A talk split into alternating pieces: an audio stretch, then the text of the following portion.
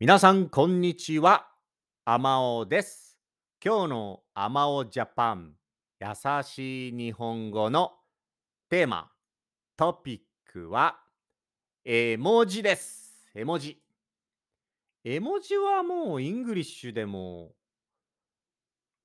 English のエリアでも使うかな？絵文字。 pictorial symbolですかね。まあ、絵文字でわかると思いますが、メッセージにつける絵、なんかこのピクチャーの、何ですか？文字ですね。文字、絵文字です。はい。これを、えー、皆さんよく使うと思いますが、これはいろんな意味がありますね。で、同じ絵文字でも、日本と外国、海外、他の国では意味が違ったりしますね。ジェスチャーも同じですね。日本と海外、他の国とのジェスチャーの違いもありますし、絵文字の意味も違いますので、皆さんどうですか？いろいろな国の意味、ご存知ですか？今日はですね、日本で不快に感じる絵文字ということでお話しします。不快っていうのはですね、えー、displeasure、displeasure とか unpleasant とかですね。嫌だなとか、なんかムカつくなとか、なんか気分が良くないかんと感じる。はい、ってことですね。不快。不快に感じる絵文字。皆さん大丈夫ですか？友達や家族や仕事のメール、チャット、は Zoom とか Skype とか Slack とかで使ってたら気をつけてください。はい。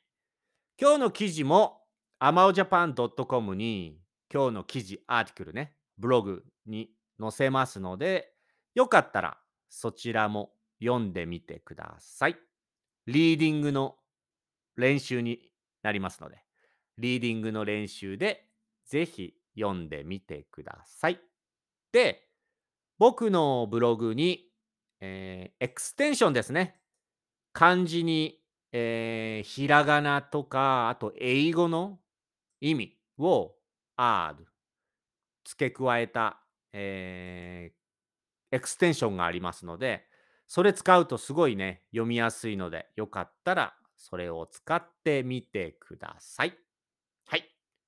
まあ、その、えー、エクステンションの URL も一緒に載せておきます。はい。じゃあ、いきますよ。今日のトピックです。タイトル。女子が、あ、女子じゃない。ソリソリ。女子は、女子はあのガールとかね、ウーマンです。すいません。上司。はい。上司です。はい。上司ですね。ボースとかね。はい。はい。上司が送ってきたら、不快に感じる絵文字は何でしょうか？目がハートの笑顔。ああ、わかりますかねこれ。目がハートになっているスマイルの絵文字が第1位です。第1位です。はい。1位ですね。はい。そして、横島な感じ。いやらしいという理由があるそうです。横島っていうのはですね、なんか、wicked。うん、なんか、なんか嫌な感じ。なんだろうね。うん、意地意地悪というか、なんか意味があるような感じかな。悪い意味があるような感じ。横島な感じですね。はい。あとはなんか、いやらしいっていう感じですね。時には、そのセクシャルハラスメントみたいな感じで感じる人もいるかもしれないですね。なんかそういういやらしいっていう感じのイメージがあるそうですよ。目がハートのスマイルの絵文字。どうですかね？皆さんよく使いますか？ただこれ、使う、嫌いな人には送んないと思うんですよね。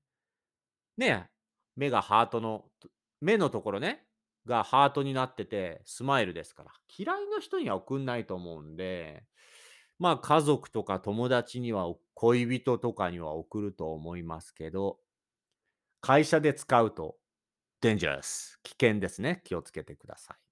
はい。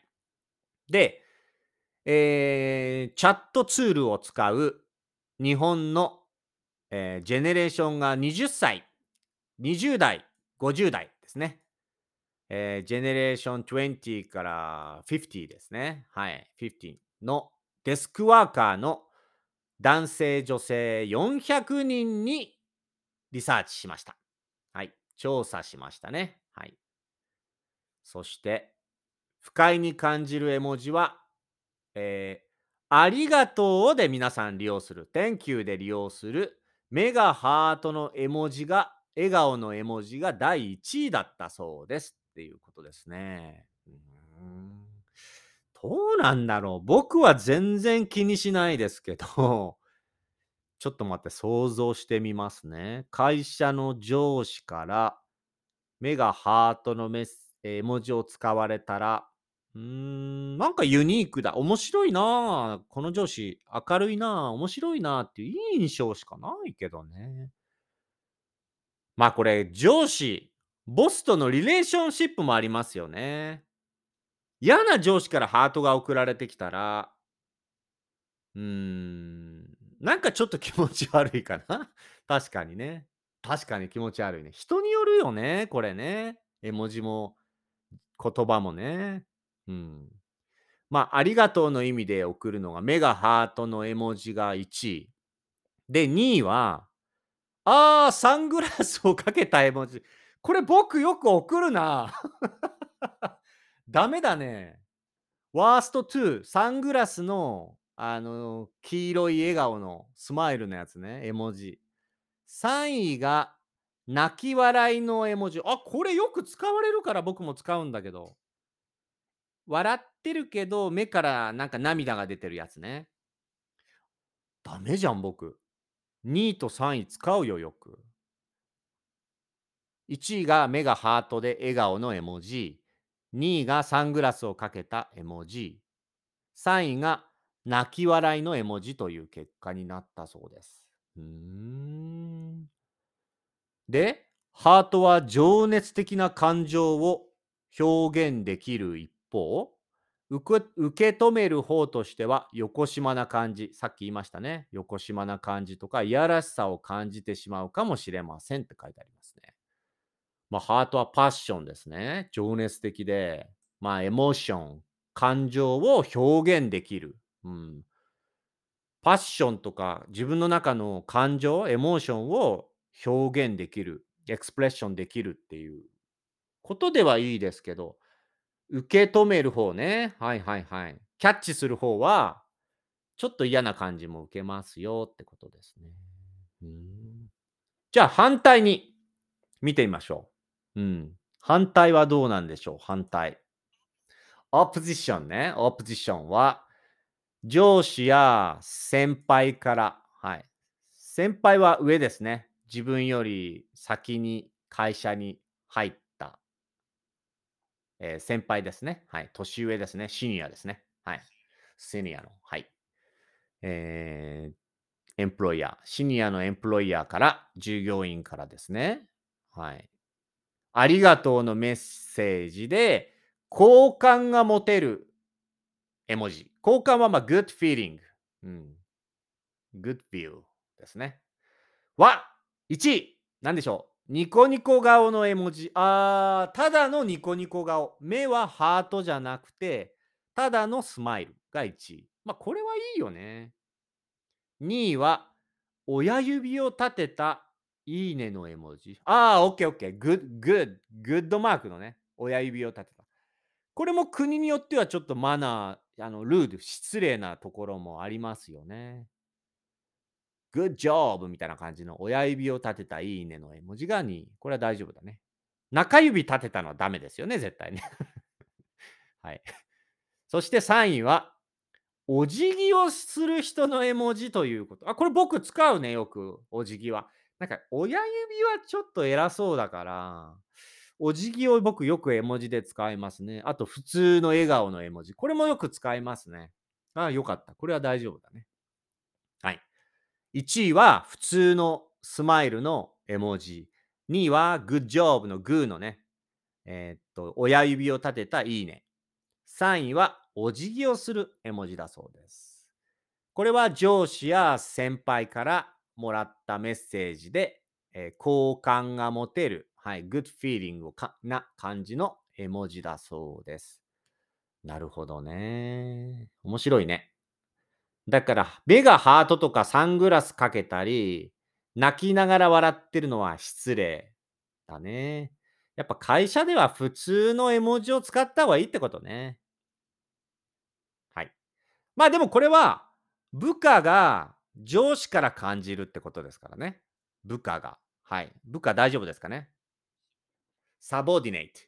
サボニデートの感じ方です。はい。今度は、オプゼット逆でいきますよ。今度は。いきますよ。えー、部下から、部下からよろしくお願いしますのメッセージですごい不快に感じるね。不快に感じる。嫌だなと思う絵文字は何でしょうか？ボスとかね、先輩はどう感じてるでしょうか ?1 位、目がハートの絵文字。なるほど。これお互いにそうなんだね。お互いに。2位、サングラスをかけた絵文字。これは送れないね、ボスにね。まあ、ボスに目がハートも送れないよね。いいリレーションシップがある、にいい人間関係があるボスならいいですけどね。3位が泣き笑いの絵文字。同じじゃん。じゃあ、ボスからも、ボス、ボス、ボスからもらうメッセージも、部下からもらうメッセージも、不快に感じる、嫌だなぁと感じる絵文字は同じですね。同じ。なるほどね。そして、えっ、と、部下とか後輩からボスに送るメッセージで好感が持てる絵文字はニコニコ顔の絵文字。普通の顔の絵文字ね。2位はおお辞儀をする人の絵文字。OK。2位がお辞儀。3位が大笑いの絵文字ね。これちょっと違うね。大笑い。でもあの涙、泣き笑いはダメね。大笑いのやつね。すごい笑っている絵文字が3位ということです。スマイルの普通の絵文字が1位。2位がお辞儀の絵文字。3位が大笑いの絵文字だそうです。まあやっぱり普通の絵文字がいいんだね。はい。これ面白いですね。不快に感じるのと好感が持てる絵文字。そうね。不快、好感。大丈夫ですかね。結構使う、えー、ボキャブラリーなんで、ぜひとも今日、えー、覚えてみてください。はい。面白いね。あとはまあ、その、で、どんな絵文字に頼らず、まあ、他の文、まあ、文章で表現するときに、どんなテキストが好感を持てますか？好感度が高いですか？っていうのは、ありがとう。よろしくお願いします。この2つでリサーチしたところ、調査したところ、リサーチ、調査ですね。はい。えーと、どうだ？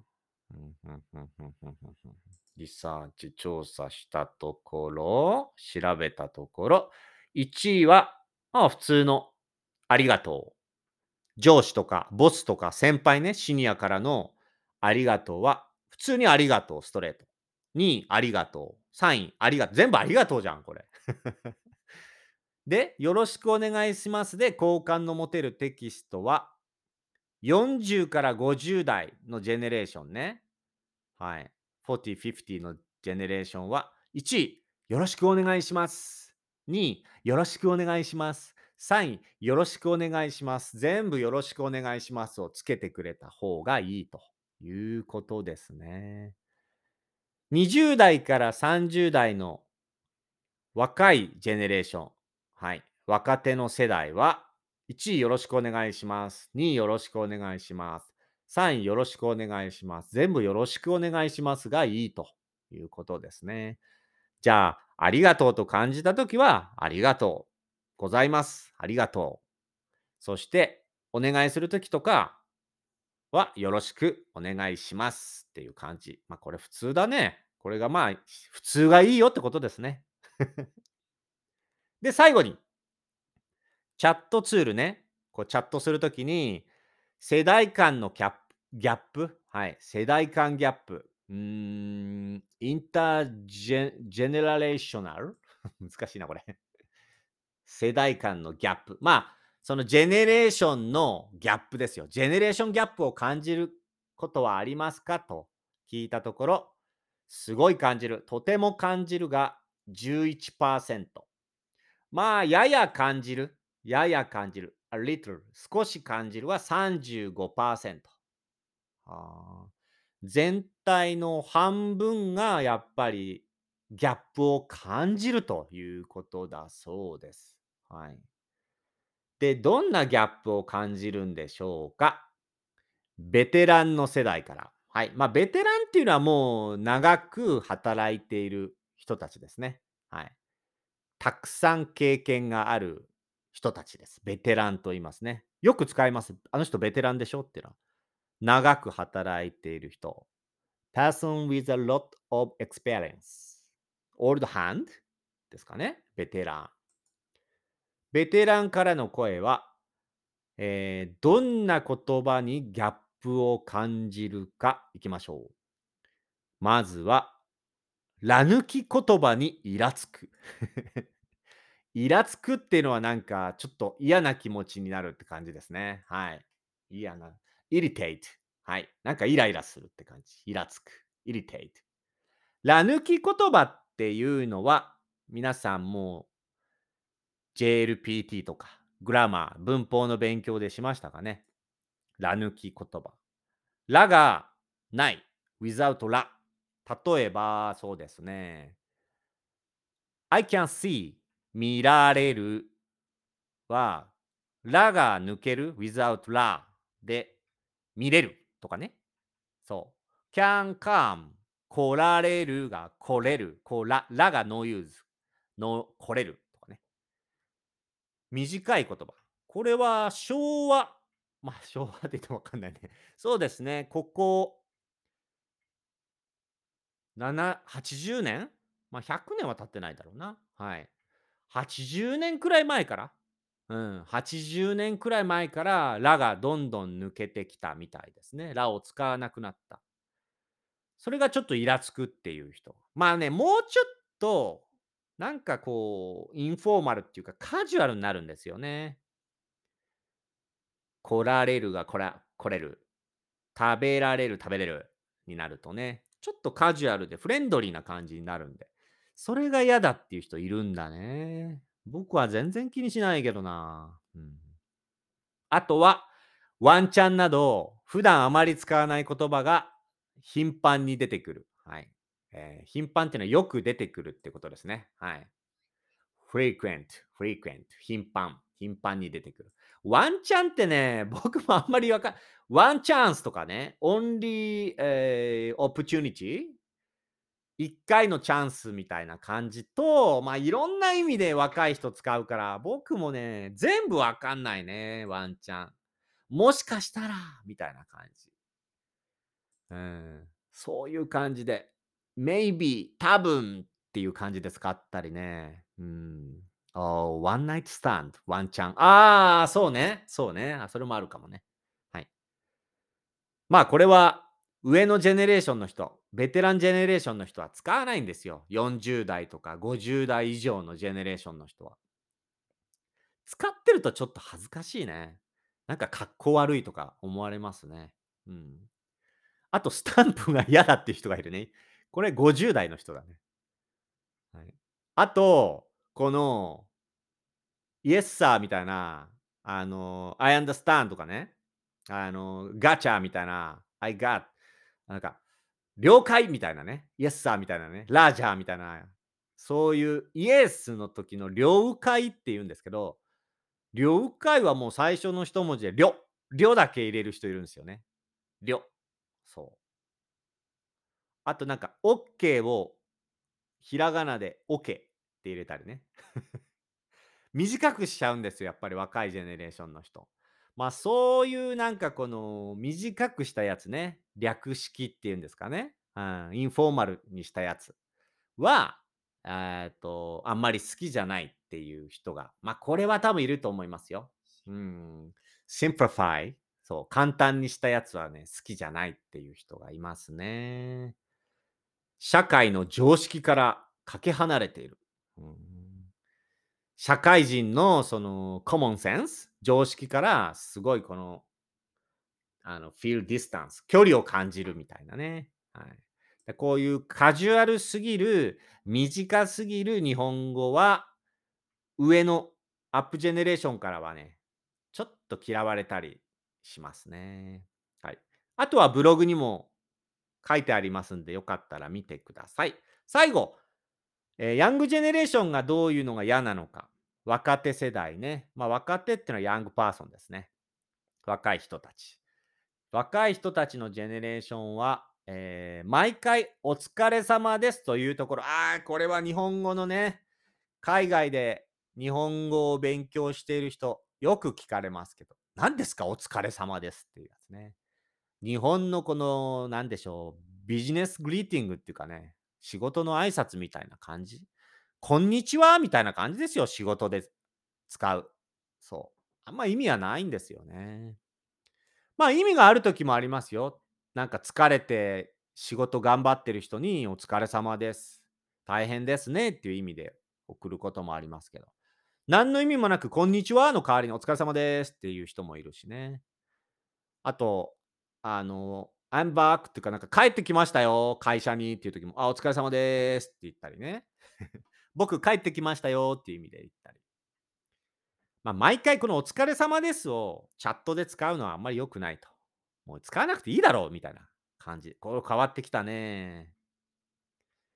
あと、年上世代の内輪乗り。内輪乗りね。はい。内輪乗りね。内輪乗りってなんつうんだ難しいな。保守的コンサバじゃないしな。なんだろうね。内輪っていうのは、まあ、上のジェネレーションだけにわかる、ノリっていうのは何？なんだろうな。テンションだ。ちょっとおかしいな。feel 感じ？まあ、要は、簡単に説明すると、上の年、まあ、40代、50代だけがわかる感じの感じで、まあ、若い人たちに同じ感じで、なんかその、言葉を使わないでみたいな感じかな。難しいね。うちわノリって難しいよな。説明すんのな。うん、上の世代しかわからない言葉で、僕たち世代、若い世代に話さないでってことです。はい。えーと、あとはですね、あれ？知らないの？そうか、あなた若いもんね、とよく言われる。あ、これはダメだね。あなた若いから知らないでしょって言われるのはダメと。つい言いたくなっちゃう時あるけどね。まあ、これはしょうがないね。僕たちも上のジェネレーションにそう感じてきましたし。あなるほどね。あまり下の人に言っちゃいけないですね。え、ちょっと待って。びっくりマークが色付きの時。これなんか前もやりましたね。あ前、絵文字のトピックやったね、ちょっとね。何年か前に。このポッドキャストでね。そうか。アテンション、びっくりマークが赤とかじゃダメなんだよ。黒じゃないと。まあ、あんまり使わない方がいいってことだね。内容が寒い。寒いっていうのはコールドってことですけど、なんかこの、何でしょうかね。面白くないジョークの時ってことです。面白くないジョークの時。Uninteresting 面白くないときってことですね。それはしょうがないね。絵文字の使い方とか、使うタイミングが古臭い。OK。古臭いんだね。OK。old fashioned。OK, OK。古臭い。stale? stale。はい、古臭い。新鮮じゃない。っていうことだよね。これはジェネレーションギャップがありますよね。はい。そんな時に感じるそうですね。おじさんはチャットを使わないで電話してくる。これは僕も嫌ですよ。はい。あの、すぐに電話をかける。めんどくさいから電話かけちゃったっていう人。いやいやいや、その電話がめんどくさいんでやめてくださいっていうね。これは今若い人多いよね。若い人に電話かけちゃダメだよね。ちなみに僕も電話かけられるの好きじゃないですね。メッセージが欲しいな。はい。この辺のジェネレーションギャップはね、結構あると思います。ということでございまして、今日のトピックは絵文字です。今思い出したけど、ポッドキャストで前にもやってますね。その時と今、ちょっと変わってるかもしれませんけど、今日は特に会社の中での、まあ、Zoom とかね、Slack とか、G、メールとかね、はい、チャットボックスで使う絵文字のマナーみたいな感じでお送りしました。ということでございまして、えー、こちらのポッドキャスト、こういった質問みたいなものでもいいですし、まあね、皆さん日本語勉強をされてる人が多いので、日本語の勉強のね、質問でも大丈夫ですよ。はい。そういうのも答えていきますので、よかったらメッセージください。そして、Twitter とか Instagram、Facebook、TikTok、YouTube、いろいろやってますので、YouTube スタートしましたので、チャンネルフォロー、えー、サブスクライよろしくお願いします。ということでございまして、今日もありがとうございました。皆さん楽しい一日をお過ごしください。Have a nice day. はい、じゃあねー。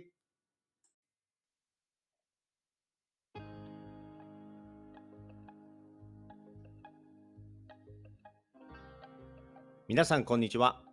アマオジャパンのアマオです。このポッドキャスト番組は日本に興味がある方や日本語を勉強している方へ向けて日本のニュースやトレンド、話題になった SNS や記事などを皆さんにご紹介していくポッドキャスト番組です。できるだけ優しい日本語で皆さんにご紹介していきますが、と難しかったり聞き取りにくかった時は、ポッドキャストを何回か聞きながら、リスニング練習に使っていただけると嬉しいです。もちろん何かをしながら気軽に聞いていただければと思っております。ニュースの内容については、私のアマオジャパンというブログでですね、ご紹介したトピックやニュースについてのリンクなどを載せておりますので、そちらからチェックしてみてください。